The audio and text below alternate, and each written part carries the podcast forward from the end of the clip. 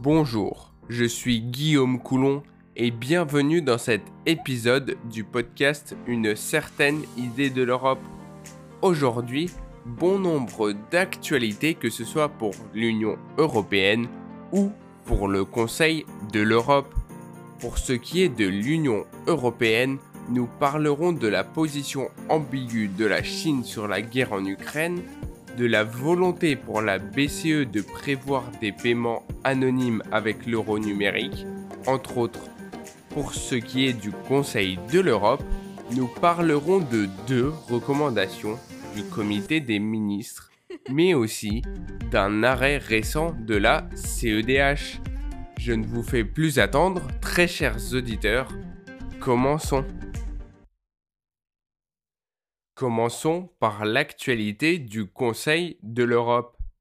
Tout d'abord, le comité des ministres a adopté une recommandation le mercredi 30 mars 2022 sur l'utilisation d'informations recueillies dans des zones de conflit comme preuve dans le cadre de procédures pénales relatives à des infractions terroristes.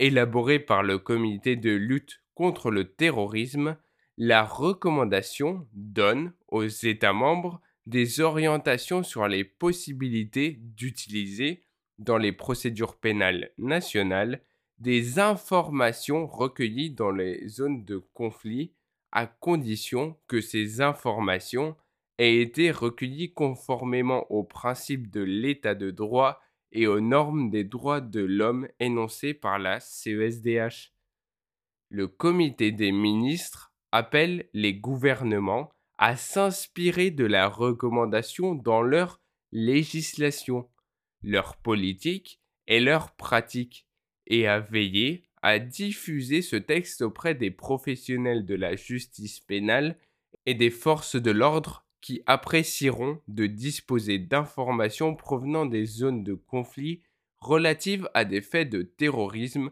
commis dans ces zones et qu'ils sont amenés à traiter. Ensuite, le comité des ministres du Conseil de l'Europe a adopté une recommandation énonçant à l'intention de ces 46 États membres des orientations relatives à la protection des témoins et des collaborateurs de justice et au renforcement de la coopération international en la matière.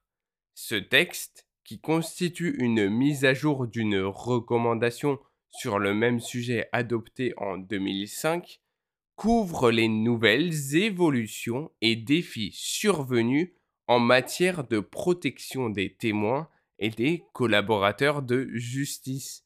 Ce sont notamment les risques pour leur protection qui découle de l'utilisation généralisée des réseaux sociaux et des nouvelles technologies comme l'authentification biométrique, notamment par la reconnaissance faciale.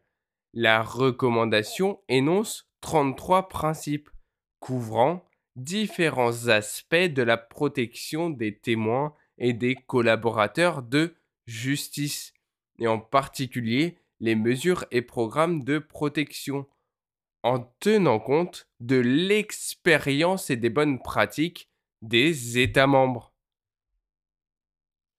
Enfin, la CEDH a dû se prononcer dans l'arrêt Communauté genevoise d'action syndicale contre Suisse rendu le 15 mars 2022 sur des mesures anti-Covid générales interdisant les manifestations publiques pendant un temps considérable.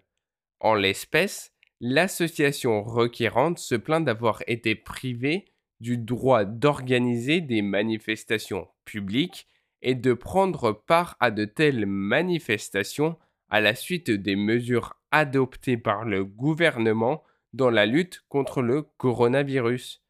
La Cour ne méconnaissant nullement la menace que représente le coronavirus pour la société et la santé publique, conclut néanmoins, à la lumière de l'importance de la liberté de réunion pacifique dans une société démocratique et en particulier des thématiques et des valeurs que l'association requérante défend en vertu de ses statuts, du caractère général et de la durée considérablement longue de l'interdiction des manifestations publiques, entrant dans le champ des activités de l'association requérante, ainsi que de la nature et de la sévérité des sanctions pénales prévues, que l'ingérence dans l'exercice des droits protégés par l'article 11 n'était pas proportionnée au but poursuivi.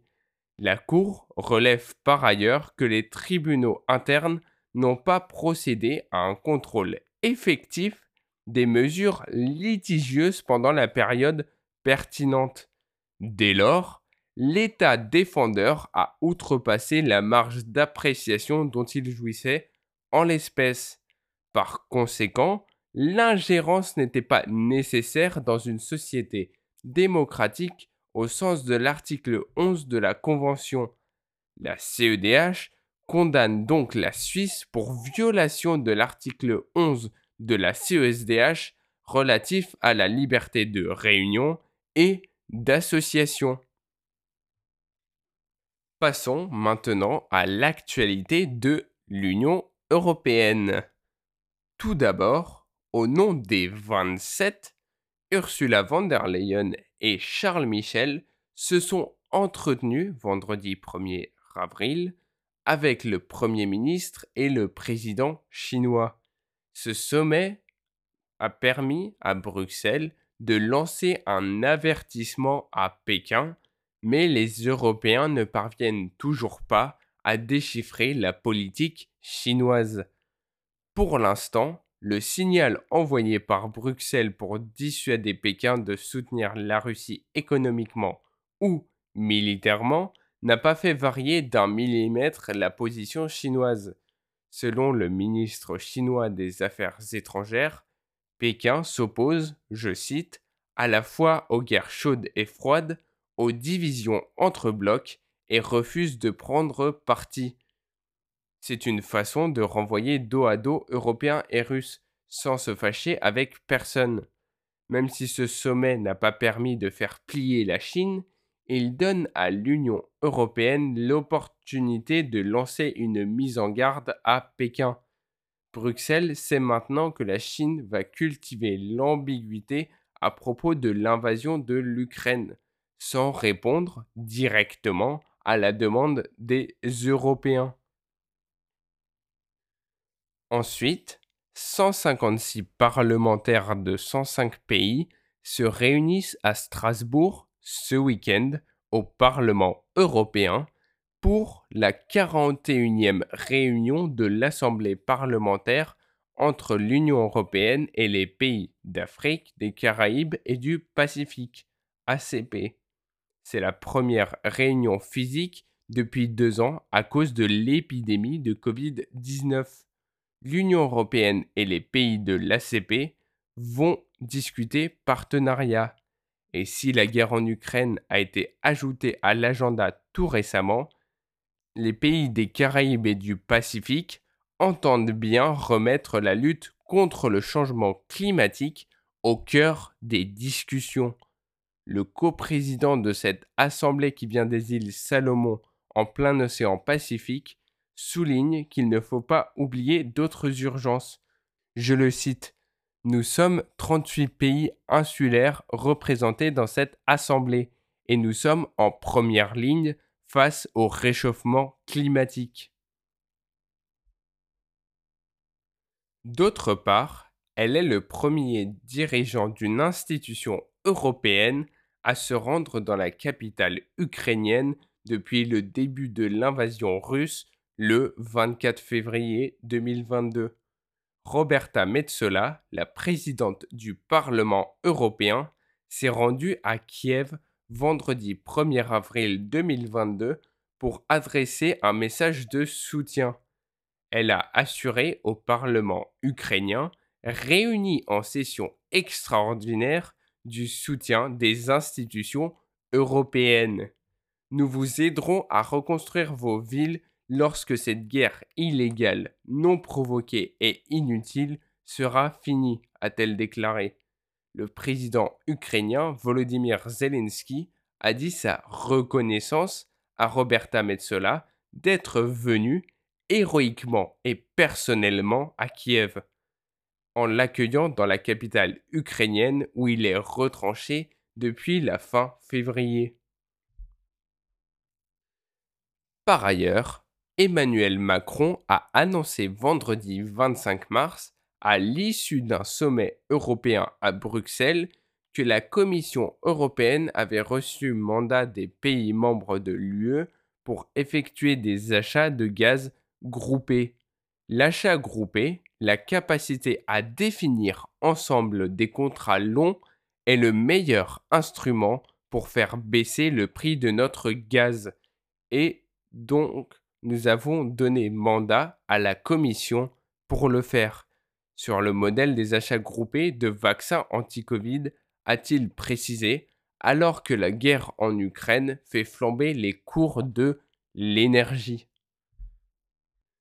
De plus, la BCE réfléchit à une option de paiement anonyme comparable à un paiement en espèces pour le futur euro numérique sur lequel travaille l'institution, a déclaré un haut responsable de la BCE pour les paiements des particuliers effectués dans le commerce, nous explorons une fonctionnalité hors ligne grâce à laquelle seul l'utilisateur connaîtrait les soldes et les montants des opérations, a déclaré Fabio Panetta, membre du directoire de la BCE, dans un discours devant la Commission des affaires économiques et monétaires du Parlement européen l'euro numérique pourrait servir dans le futur à faire des virements ou régler des achats en ligne via une application sur smartphone ou à l'aide de cartes de paiement similaires à la carte de débit. Ensuite, afin de préparer son avis sur la proposition de directive de la Commission relative à la lutte contre les violences à l'égard des femmes et la violence domestique, le Comité économique et social européen organise une audition publique hybride le 21 avril 2022 de 9h30 à 13h. L'objectif de cette manifestation est de recueillir les contributions de la société civile y compris des partenaires sociaux et du monde universitaire, ainsi que d'autres institutions de l'UE et d'organisations internationales. De quoi garantir un avis très divers, recueillant l'avis de la société civile, permettant à la directive d'avoir des mesures concrètes pour remédier à ce problème sociétal. Par ailleurs, le vaccin contre le Covid-19 de la multinationale espagnole IPRA est examiné par l'Agence européenne des médicaments. La réponse semble pour l'instant positive, alors que le régulateur a annoncé mardi le lancement de la procédure d'examen du sérum, il a indiqué que les résultats préliminaires laissent penser que la réponse immunitaire au vaccin espagnol IPRA pourrait être efficace contre le SARS-CoV-2, y compris contre les variants qui sont sujets de préoccupation comme le variant Omicron. De plus, objectif Lune pour Orion, ou plutôt objectif Mars.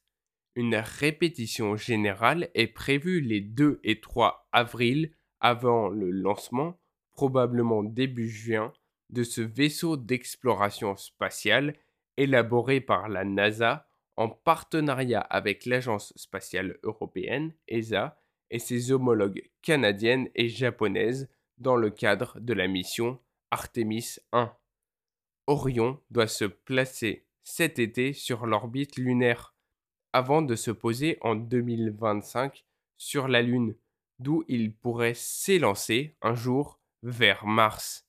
La mission Artemis 3, qui n'aura pas lieu avant 2025 au moins, prévoit d'emmener des astronautes dans un vaisseau en orbite autour de la Lune qui marcheront ensuite sur son sol, soit la première mission habitée à la surface de l'astre depuis Apollo 17 en 1972.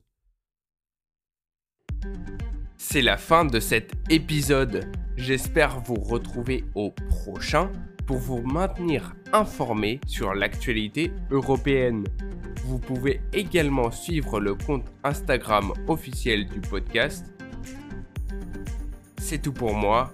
À la prochaine, très chers auditeurs.